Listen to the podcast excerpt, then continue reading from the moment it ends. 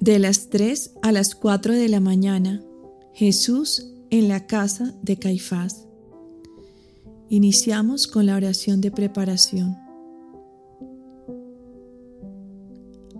Afligido y abandonado bien mío, mientras mi débil naturaleza duerme en tu corazón adolorido, mi sueño se interrumpe frecuentemente por los latidos de amor y de dolor de tu divino corazón. Entre la vela y el sueño siento los golpes que te dan. Y despertándome digo, pobre Jesús mío, abandonado por todos, sin nadie que te defienda. Pero desde dentro de tu corazón yo te ofrezco mi vida para que te sirva de apoyo cuando te hagan tropezar, y así me vuelvo a dormir. Pero otra sacudida de amor de tu corazón divino me despierta y me siento aturdido por los insultos que recibes, por los murmullos, los gritos y el correr de la gente. Amor mío, ¿cómo es que todos están contra ti? ¿Qué es lo que has hecho? ¿Que todos los lobos feroces te quieren despedazar? Siento que la sangre se me hiela al oír todos los preparativos que están haciendo tus enemigos. Me siento triste y estoy temblando mientras pienso qué puedo hacer para defenderte. Pero mi afligido Jesús, teniéndome en su corazón, me estrecha aún más fuerte y me dice, Hijo mío, no he hecho nada malo y al mismo tiempo he hecho todo. Mi delito es el amor, el amor que contiene todos los sacrificios, el amor que tiene un precio inconmensurable. No obstante, estamos todavía al inicio. Tú sigue quedándote dentro de mi corazón. Observa todo, ámame, calla y aprende. Haz que tu sangre helada corra entre mis venas para darle un descanso a mi sangre que está totalmente ardiendo en llamas. Haz que tu temblor corra por mis miembros para que fundido en mí puedas mantenerte firme, calentarte, puedas sentir parte de mis penas y a la vez adquirir fuerza al verme sufrir tanto.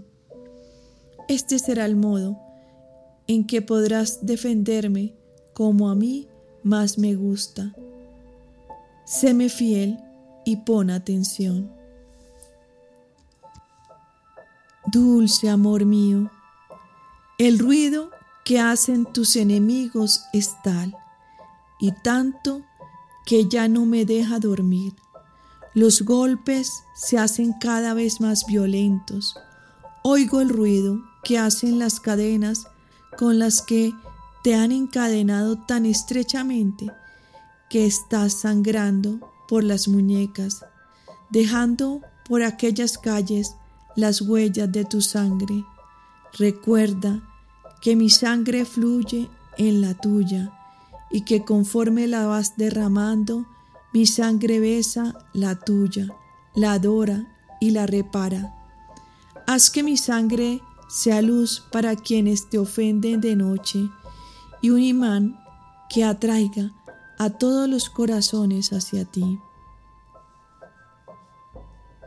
Amor mío, y todo mío, mientras te arrastran y el aire parece ensordecer por los gritos y los silbidos, llegas ante Caifás. Tú te muestras lleno de mansedumbre, de modestia y humildad. Tu dulzura y tu paciencia es tanta que tus mismos enemigos quedan aterrorizados y Caifás, furioso, quisiera devorarte. Ah, qué bien se distingue a la inocencia del pecado.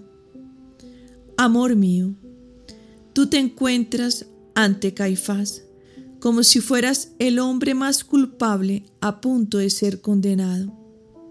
Y Caifás les pregunta a los testigos, ¿cuáles son tus delitos?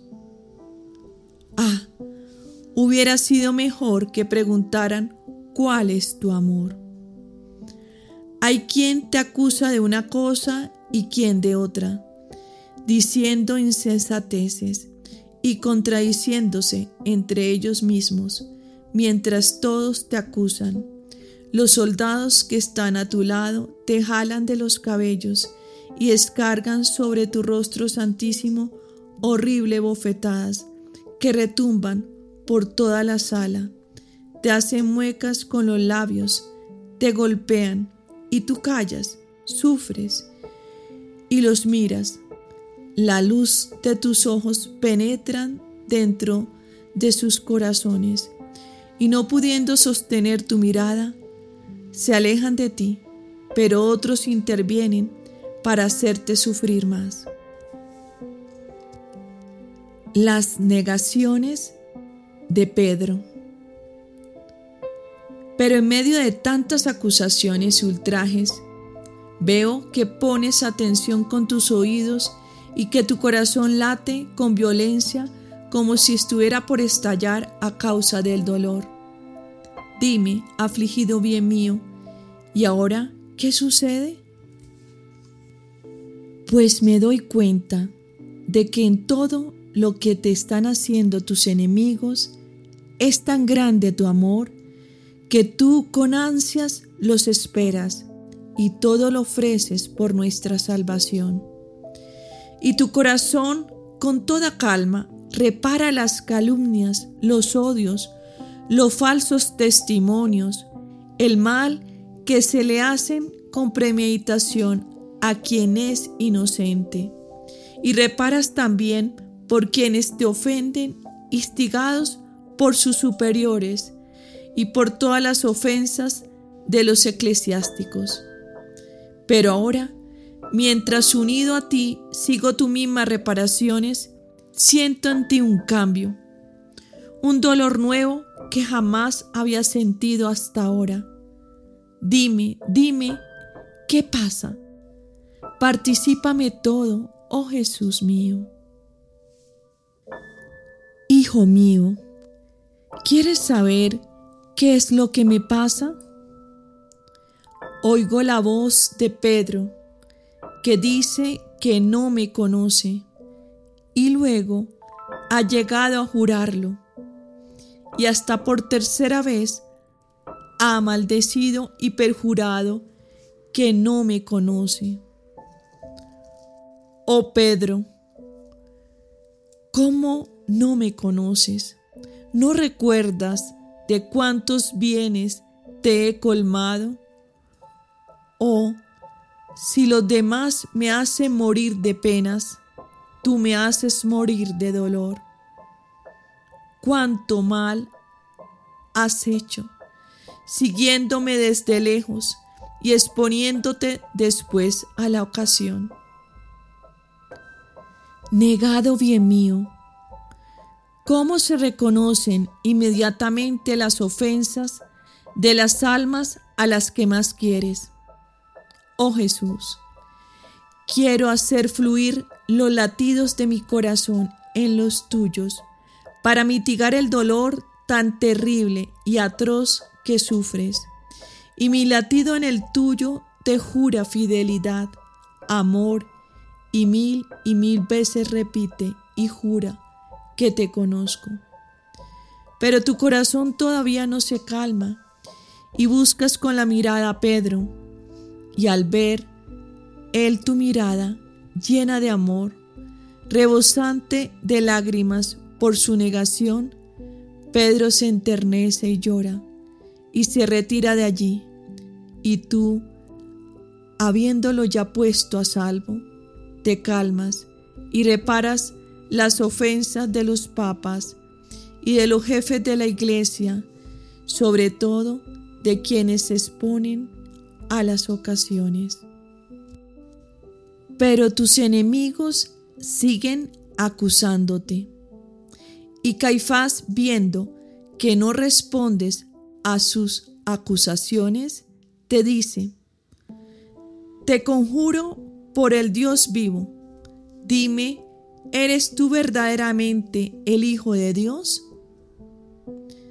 Y tú, amor mío, teniendo siempre en tus labios la palabra de la verdad, con majestad suprema y con voz sonora y suave a la vez, ante la cual todos quedan impresionados y hasta los mismos demonios se hunden todavía más en el abismo, respondes.